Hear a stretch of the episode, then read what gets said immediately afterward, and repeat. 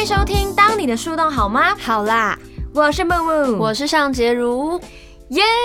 二零二一已经倒数四天了，一二三四四天，今年也过太快了吧？你有觉得吗？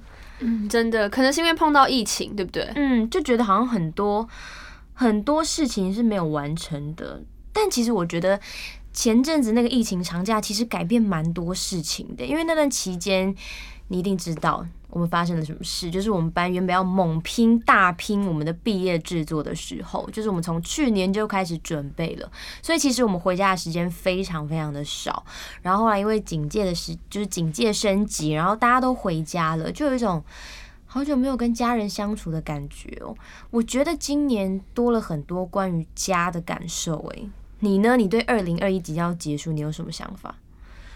我每一年要结束的时候，都觉得哦，时间过得好快，然后就会开始检讨自己。检讨我就是一个检讨型人格。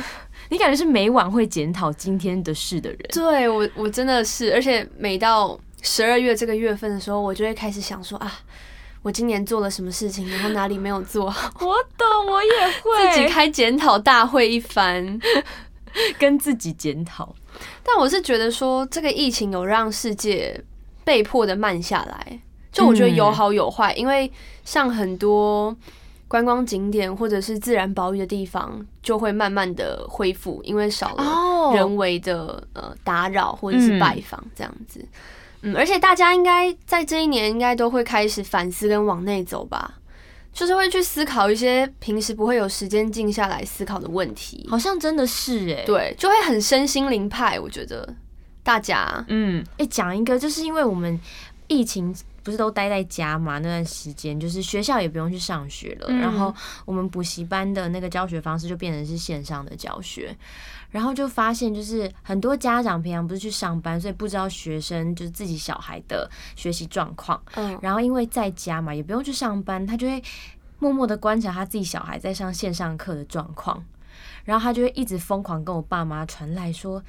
我的学，我的小孩怎么怎么怎么会就是好像有点不太认真，然后怎么都变了一个人？对，然后对，就有一种可能是平时没注意到，对，平时没有注意到。我觉得就真的很多关于家的感受跟反思，就不管是我们对爸爸妈妈，或是爸爸妈妈对小孩，我觉得都有这一点。虽然很不希望这样讲，可是又觉得说，其实那时候疫情放长假的时候，我觉得心里变得很安心，哎。啊，你是安心哦，我是安。很多人是焦虑派吧？因为我自己身边很多呃在家工作的爸妈，因为因为疫情嘛，只能在家，然后小朋友又不能去学校，所以就变成说要朝夕跟小朋友相处，嗯，然后就会觉得啊，体力要用尽这样子。哦，对，每天都快被小朋友逼到没电，然后还要处理工作。还要处理工作，对，有好有坏啦，嗯，但就会变成说多了很多时间可以相处，或者是变成聚少离多，聚少离多，对，很多远距离的，或者是你不用讲，就是南北两地那种，可能新北到台北那时候都不能出门，嗯，所以就会变成说。情侣很少可以有见面的机会，然后又不能随便去对方家拜访，对，不然对方家人应该也会蛮担心的。所以他本人也很、也很、也很担心，再爱都想说先没关系好了，先没关系。就大家应该都经历了很多难关。对，那如果说今年要用三个形容词来形容今年的你，你会用哪三个形容词？三个形容词吗？限于形容词吗？可以不限于形容词，也太难了吧？好，我觉得我要想一下，你先说好了。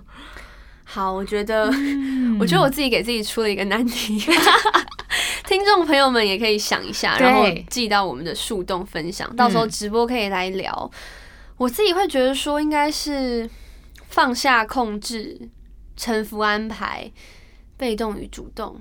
然后这里面有形容词吗？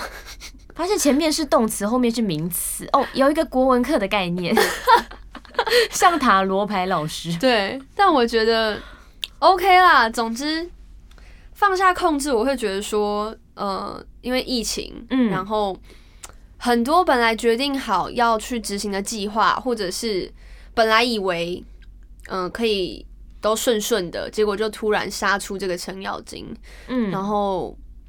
很多事情瞬间失控吧，或者是你无法想象它会变得怎么样，嗯。所以就会有一种啊，好失去控制的感觉。嗯，对，所以我觉得我今年一直在学习放下控制这件事情，就是但我觉得也好哎、对，就是早晚都要面对的，对吧？对，人生就是要放下控制了。没错，不会所有事情都跟你想象的一样。嗯，然后另外一个是臣服安排，对臣服就是，因为我前阵刚好在看一个臣服的力量，它指的臣服就是，嗯，可能老天爷安排你现在遇到什么事情，或者是给了你一个契机，那你就去臣服它，就顺应它，你就不会觉得一直很有抵抗，或者是觉得每件事情都不顺你的意，懂。你就会比较，应该算是一个转念的方法，我觉得，嗯。对，不然每件事情你都，嗯、很有期待，或者是希望它照着你的方向去发展的话，其实根本就不可能，嗯，真的不可能，谁会想到现在突然有一个疫情，或者是你突然怎么了？嗯，对，然后下一个是被动与主动，这是什么意思啊？被动与主动，我觉得。我觉得我当演员这个工作，其实也是一直处在一个被动与主动的状态，哎，就是说，你说被选择的对，被选择，哦然后大部分的时间你都是一个很被动的状态。嗯，对你只能等待，可是你在这个等待被动的状态之中，你又要找到一个主动的力量，嗯不然你就会很虚，或者是可能整天那个状况都不是很好。多虚多虚，一直都已经戴口罩了，还讲嘿整天窝在床上，没有那么虚。就是要找到一些可以主动去做的事情吧。嗯比如说疫情让你整个人变得很被动，你你不能嗯像以前一样很主动的去积极争取一些事情，但是你在这个被动的等待里面，你必须找到一个主动的力量，比如说你主动去学一些新技能，或者是开始运动，或者是唉跟自己相处，增进一些技能，不然你就会很容易变得消极吧。对因为我有经过这个消极的状态，然后觉得说啊不行不行不行，我你维持很久吗？嗯不会很久，就是你会发现，你应该就是会变成说啊，反正今天没有什么事情，那就来睡觉吧，哎好舒服哦，然后就一直睡一直睡一直睡，然后睡醒了之后睡不着，你就会觉得啊好空虚哦，我我好像什么产能都没有，就会觉得自己好像有点没用吧。有到没用哦。有哎、我是一个生产者，我需要有贡献。你需要有贡献，你需要你需要人生一直有事做。对我不能停下来，不然我就会觉得自己很没用，好，那我觉劳得也是好事。那你呢？你的是什么？好，那我自己就是也不限于形容词喽。我自己就觉得跟你刚刚有一个蛮像的，你是臣服安排，我是我是选择接受安排。虽然我不知道这两个差别，待会解释可能才会知道。我是接受安排跟回归自我，还有一个面对改变吧。首先，我先来解释一下我的接受安排，是因为在二零二一年的时候，呃，我从女团选秀节目花了很长的时间跟精力在那个节目里面，后来我被淘汰了嘛。然后淘汰的时候，其实我确实有难过，但是我有让我自己家，比如说难过个三天，而且我永远都记得我被淘汰的隔天，我立马一个人跑去阳明山上的一间高级景观餐厅吃了一顿饭，我独自一人哦，而且他还特别帮我安排了一个，就是可以看到整个山，整个台北很厉害的一个 位置，我还就谢谢，然后就自己一个人。就是默默的吃了那些料料理，台北女子哎、可是因为我一年也就花最贵在我那一顿，我想说没关系，我就是要好好犒赏我自己。从早做到晚吗？我就做了一个下午，然后我也叫我自己不要玩手机，我就是冷静，我就是犒赏我自己说很好，这些日子以来我辛苦了，因为我觉得。人家都说你会难过嘛？我其实都说还好啦，但其实是难过的欸你好像大人哦、啊，还好吧。我跟你说，我前阵子刚好遇到一个我非常喜欢的角色，他就是在我还没遇到以前，我就一直许愿，我希望我可以演到这类的角色。嗯然后我遇到了，然后过程中试镜什么的，来回跟导演碰面，我也觉得好像好像很，接近。嗯，我觉得好像就是了，你知道吗？就是因为有那个期待感，懂。而且我后面就不是。然后你有大吃一顿吗？没有，因为那时候可能因为呃时间的关系，嗯也比较难，就是切到那个时间。嗯，然后我就，我跟你讲，那天刚好是在树洞直播之前呢。啊！然后我那天一人直播那一次吗？我有点忘记了，我有点忘记，可能是，不然你应该会发现吧。然后呢？我就哭爆啊！我哭一哭，哭一哭，然后就是有一种很失落的感觉，很像，我觉得这很像失恋，我觉得这比失恋还难过。有这天？真的，我真的哭爆。我以为，我以为我不太会有这方面的那种得失心。你以为你会处理好？对，结果我发现，当我遇到一个我很喜欢、很喜欢、很想要的角色的时候，我还是哭的像一个小朋友一样、欸。这是你二零二一哭最痛苦的一次吗？就最哭的？嗯，为了工作，为了工作最哭的一次。啊！你哭完之后呢？哭完之后就赶快把自己收拾好，去树洞直播，直播完再继续哭，不然你说你直播完真的继续哭哦？真的大家拜拜，我还是好难过。没有，就是你直播完，然后你就坐着，然后就觉得不禁悲从中来，就真的还是会有这种突然变得很像小朋友，然后一直哭一直哭。啊，你哭几天？没有，就那一天，然后哭完就觉得哦，这一切都是最好的最好的安安排，就是接受，就是接受对，情绪处理完了。对，就是接受安排。可是我觉得有情绪还是要去抒发它。对，那我的抒发方式就是去大吃，因为我爸妈从小都跟我讲说，你失恋你难过，你就去大吃一顿。我妈都会跟我讲说，来，我现在带你去 seven，所以这就是你的回归自我吗？还不是哦，回归自我是回归自我就是开始大吃。不是因为我，可是很特别的一件事情就是。我在今年才呃慢慢开始有一些主持的工作嘛，嗯，然后因为我当初被淘汰，我是有一个舞台可以讲我的淘汰感言，然后那个淘汰感言我就是讲了有点长的时间，哎，别你人在占线吗？一分钟两那个麦克风会慢慢缩下去哦，因为 没你有，以后立然后会下。的才不是，你会慢慢缩小下到地面，我还要蹲着这样一直下去，不是，然后我就讲了就是三分钟吧，三四分钟。的感言，然后大家就很专心听，然后好像是因为那一次的感言，然后就意外的我的讲话跟口条方面好像又有一点点被发掘了，所以也蛮幸运，后面就陆陆续续节目有安排我，就虽然我被淘汰，但是有安排我去其他的主持工作，感言一百分，好像是因为我其实，在节目上我没有很多时间去展现我口条的这个部分，嗯嗯嗯反正后来就都在耍美。对，都在耍美，都在电观众，结果也没弄好。好，这不是重点，重点是因为我后来被淘汰了，我虽然觉得很难过，可是你看，因为我因为我就接受安排，我就让我自己的心情情绪一定要赶快平复，然后好好过日子。然后后面我又就是意外又接到了一些主持的工作，然后另外一个小小的特长，然后被大家发掘。我觉得就是你把情绪处理好之后，你接受安排，后面一定会有其他很特别的事会等着哎、你。真的哎，我我真的想跟你补充，就是我哭完之后，隔大概两三天，我正在拍的一部，就是我拍出一个我演员生涯以来的新高度，哎就是整个被大肯定，所以我就超级开心。真假的？，对，啊，结束了吗？那个工作还没还在拍，还在快乐享受中。嗯、没有，呃，痛与快乐并存着，加很多挑战啦。哎，那好赞哦！但是就真的，你才刚为一个角色很难过了几天之后，又遇到了一个很好很好的事情，嗯我觉得真的。一切都是最好的安排，真的我只能这么说了。就就是是大家不管现在正经历着失恋还是工作失意，不要紧，就是你要相信，嗯，好的事情在后面等着你，真的，好事事会发生。好事会花生。哎、我跟你说，干嘛？我的笔记本上面就写着“好事花生”哎，你说认真花生的那种吗？偷刀那种花，生吗？那是我二零一六年写的。哦，好可爱很可爱哦，好，你继续，抱歉。笑死。好，然后第二个我选择的是回归自我，是因为我。就从很以前开始，我一直都是，比如说大家有发生什么心事啊，或是生气怎么样了，他们都会打电话来跟我讲。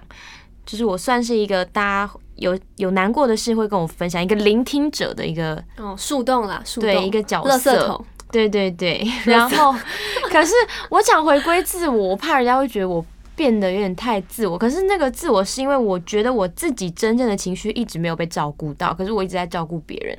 然后我每次都告诉我自己说，我帮助别人就一定会有好报，所以就会有好事降临在我身上。可是我每次都觉得我一直把一些可以康复起来的方法分享给别人，可是我自己却没有痊痊愈。我觉得有一天我身心会一定会生病，所以我就。在最近，呃，比如说朋友跟我分享心事的时候，或是我看到别人现实动态其实是难过的时候，我变得不再会去主动问他们还好吗？可是这不代表我不喜欢这个朋友了，你了解我意思吗？就是我会开始觉得说，算了啦，林伟，你你你自己都还没有办法承受住你自己的情绪，你就先不要去安慰别人。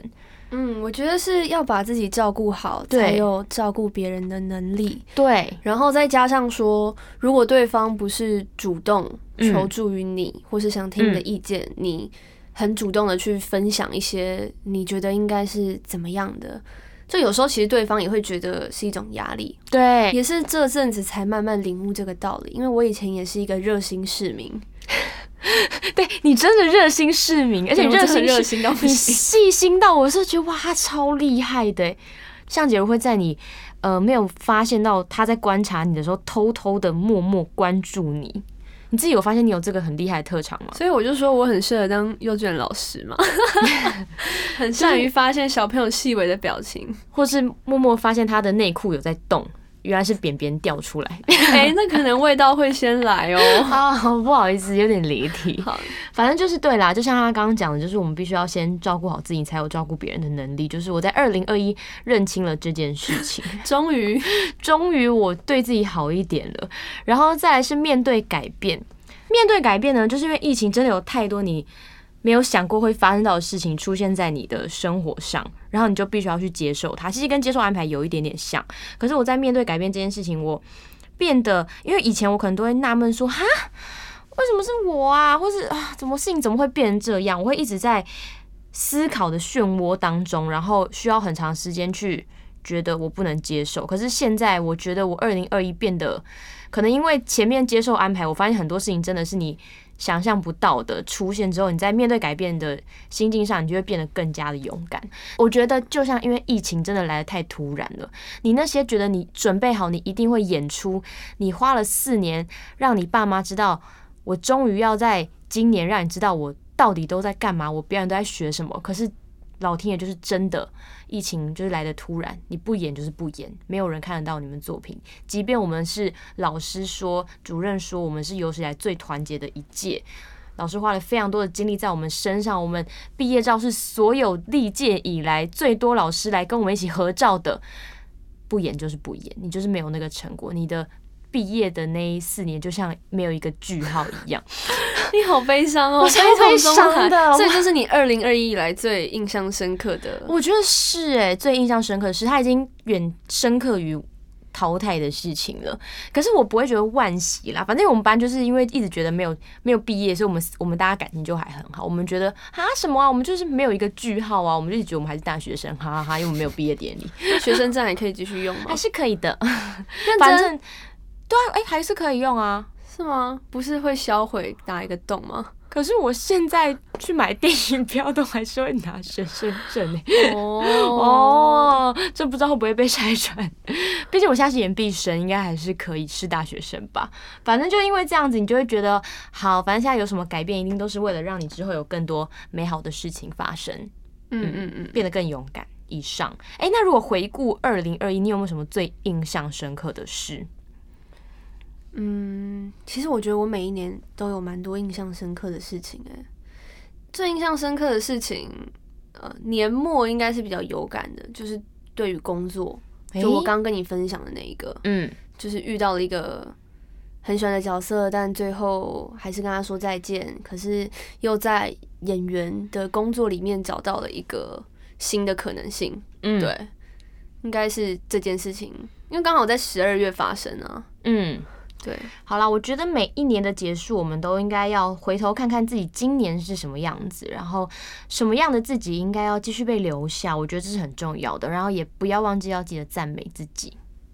哦，嗯，我每一年年尾的时候，其实我都会做一件我非常期待的事情，就是我要去挑一本我非常喜欢的年历本，因为我是一个很需要行事历的人，比如说工作啊或者什么行程，我都一定要写下来记下来，不然我就有一种很不放心的感觉。你好老派哦，不是可以用手机记吗？我不行哎，我一定要写下来。我们今天大家坐下来开会，然后跟我说，哎，几号帮我保留，我都会想说，死定了，我还没有行事历，或者我行事历还没买，我还没有一月二月的日期可以写，我就会觉得超级不放心。反正我每次买了一本新的行事历呢，我就会翻开第一页，然后写下新的几个目标，或者我希望成为怎么样的人。像我今年就是在你的目标上要继续奋不顾身的往前冲。然后还有一个就是我有写说一定要让自己在二十二岁的时候口袋是有东西的。你现在不是二十二岁了？我是二十二岁啊。哎，你口袋有东西吗？没有，没有，开开玩笑的啦，我开玩笑的。没有，我的口袋有东西。像我今年就是我报了一个韩语班，就是我希望我要让我自己韩文变得很厉害。我希可是为什么会这样呢？因为我希望。就是当今天我在这些主持工作里面，也许未来就是疫情已经变得比较好的时候，有韩国团体呢 要来到台湾的时候，也许啦，也许某一些厂商可能会觉得，哦，有一点韩文能力的主持人好像还不先去先去学，还先去学，已经报名了，已经报名了，在北车已经做这件事情了。对，哎，我也会耶，就是你刚刚提到说写一个本子，嗯，但是我的不是年历本。我比较那个科技化一点，OK，我都是用 Google 啦。但是我有一本心想事成小本本，心想事成小本本，什么是日记本吗？不是，它里面是从我十六岁第一次去面试，很想要录取的家教工作，到我第一次试镜很想要的角色，我都写在里面。啊，所以一直以来都是那一本。对，但有时候就。没有写，一开始一开始很热衷，就是会写一些年度想完成的事情，然后完成隔年就来打勾。哎，我觉得打勾那一刻很爽，就觉得哇呵，我超棒。然后就是会发现自己其实很多都还没达到，你就会默默拿立可白立可白涂掉，假装什么都没发生过。没有，对啊，我觉得。就是其实还蛮可爱的耶，我今天有把它带来，我来看一下。没有要给你看，我念给你听。而且我里面写的东西真的，二零一九年的时候，我竟然还写说，我希望我成为一个以和为贵的人。你才，你现在有啊？我很以和为贵啊。有，他很以和为贵，他脾气有够好的。脾气很好吗？他还有说，嗯。好好听哦！哎，我还要写，我还要写一个东西。什么？我写说，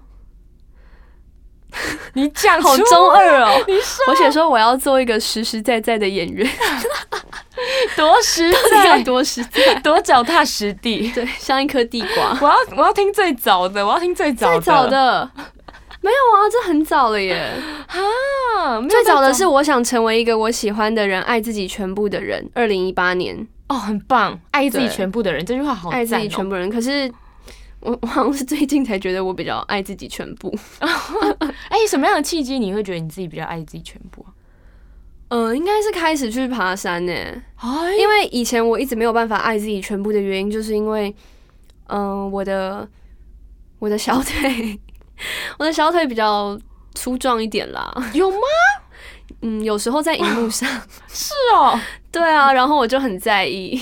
然后你最近发现那些东西可以让你更卖力的往山上走，对，大概是这种感觉。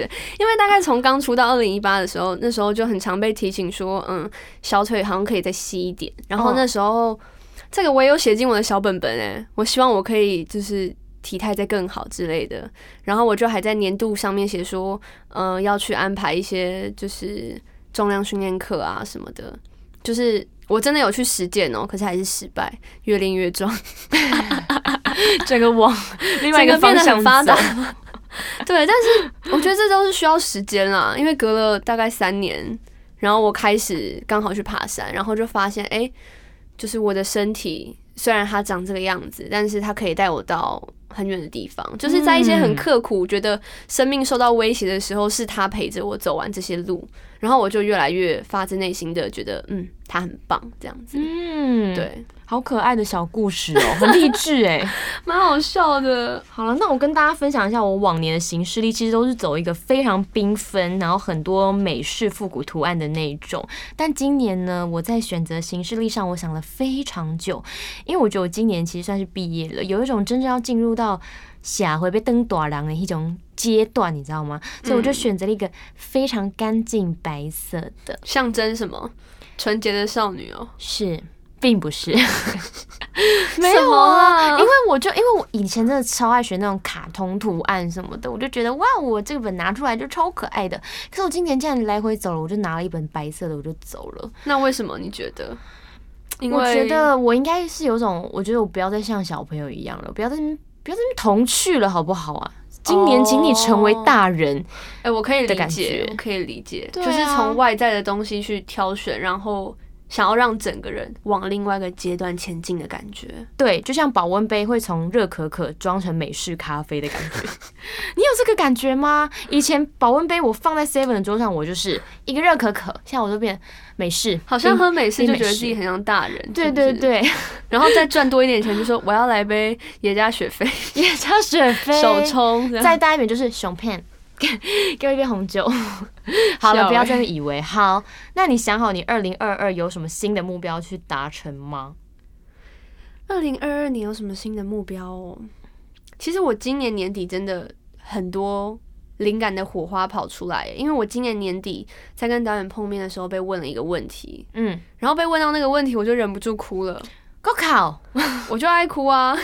什他问？说，他问说，你觉得自己开始在这个工作里面感觉到自在是什么时候？然后我就想到，从二零一八、二零一九 到现在已经要二零二二了，就是。其实我一直都觉得好像没有到非常自在，可是你就是努力在这个要表现的 OK 的嗯状态里面嗯去找到一个可以看起来好的样子。我懂，所以我那时候就回想到很多，就开始不禁悲从中来，我觉得是一，好好笑哦我觉得是一种觉得辛苦你了，向解如的那种感觉。大概是，但是他但是他就说，嗯，你看起来其实不会感觉不自在，就是你感觉都拿捏的很得意，然后心里面就默默有一种哦，原来我做的很好，虽然我一直在忍耐的感觉。可是我去年其实笔记本就有写到，我希望我可以嗯、呃活得自在，嗯，甚至是在嗯、呃不管是面对哪一个领域都感觉到自在，不管是工作、家庭、感情、健康、嗯，身体什么的，对，都要觉得自在，我觉得你跟我有一个地方很像，就是我们很在乎舒不舒服这件事情。舒不舒服？就感到自在，就是跟舒服有关。然后你前面之前写的以和为贵嘛，也是一个和气和气，对啊，就是一个讲求温柔的人，很蛮赞的、啊。你是一头温柔的狮子耶，好，谢谢哦。听起来好浪漫哦。耶、什么？对啊，所以我希望今年的自己，嗯、可以再比去年进步更多。对进步更多。好，希望大家都可以成为更好的人。那么今年的最后，我们要来玩一个心理测验，就是我要来问他了哈。好，就是我们要来测。你是一个会如何享受生活的人？那因为这个题目是我出的哈，那我就来问你一下：一就是以下有四种动物具有不同的独特能力，如果你能拥有一项，你会选择哪一个？哈，观众朋友呢，听众朋友们也记得现在可以听听看题目，然后选择一下。待会我四个答案都会念，我们来做一个心理测验。首先有四个选项：一战象的压倒力量，哈；二猎豹的敏捷速度，飞快的那种；三海豚的悠游自在，诶，这是你答案吗？哎、你怎么知道？四老鹰的展翅高飞，你会选择哪一个？对啊，我的答案就是你想的那一个，怎么这么准？海豚的悠游自在吗？好，对，那么答案呢？你说你是一个海豚的悠游自在，他是说过着安定自得的日子就是你想要的生活，知足常乐这四个字就反映在你的身上。你感恩你拥有的一切，并且愿意花心力去维持它，很少积极追求外部更多的刺激。感恩的心。好，那你是选什么？我自己吗？其实我也是选择海豚的悠游自在耶。哦，真的吗？对啊，我们就内心这么，像吗？可是其实其他选项会是什么样的人选择啊？哎、拜托听众朋友们，你选择哪一个？可不可以告诉我们？很想知道哎。那我来分享一下，如果你今天呢选择的是这个战象的压倒力量，它是。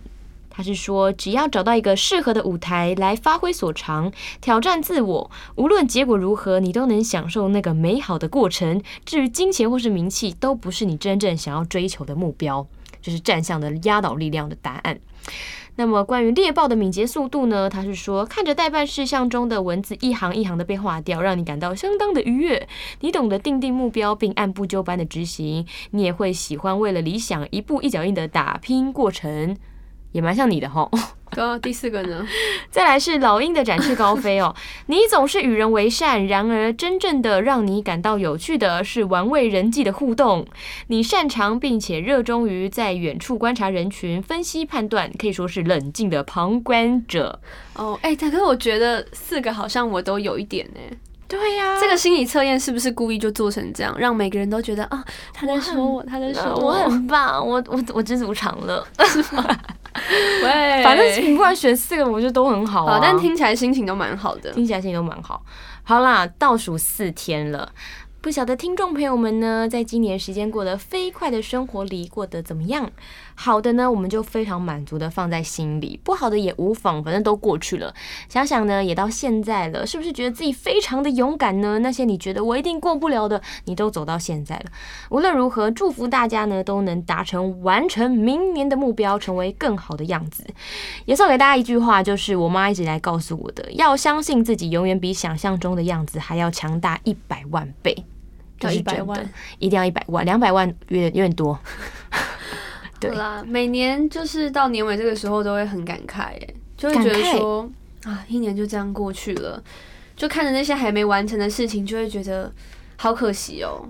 有一点，嗯，可是你仔细静下心来想，你就把今年感恩的十二件事情写下来，哦，一定要十二，有点多哎。就每个月一件啊，还好吧？哦我之前跟我妹是说，比如说他今天心情不太好，我就跟他说：“好，妹妹，我们现在来想一下今天有发生什么值得感恩的事情。”好可爱哦，然后想一，想，就会觉得很好笑，这样。觉得很好笑。就觉得哎、诶其实也发生蛮多好事的，所以就觉得会瞬间感觉满足，或是觉得被爱吧，会有一种感恩的感觉，然后心情自然就会好起来。嗯，我之前心情不好也会这样安慰自己，是个好方法。我觉得是哎、对啊，就觉得啊其实我也是被爱的。对。然后我刚刚就想到说，好像可以在年度结尾的时候试试看，好，对，推荐给大家，也可以分享到我们的树洞里哟。没错，当你的树洞好吗？好啦，我们明年再见，拜拜。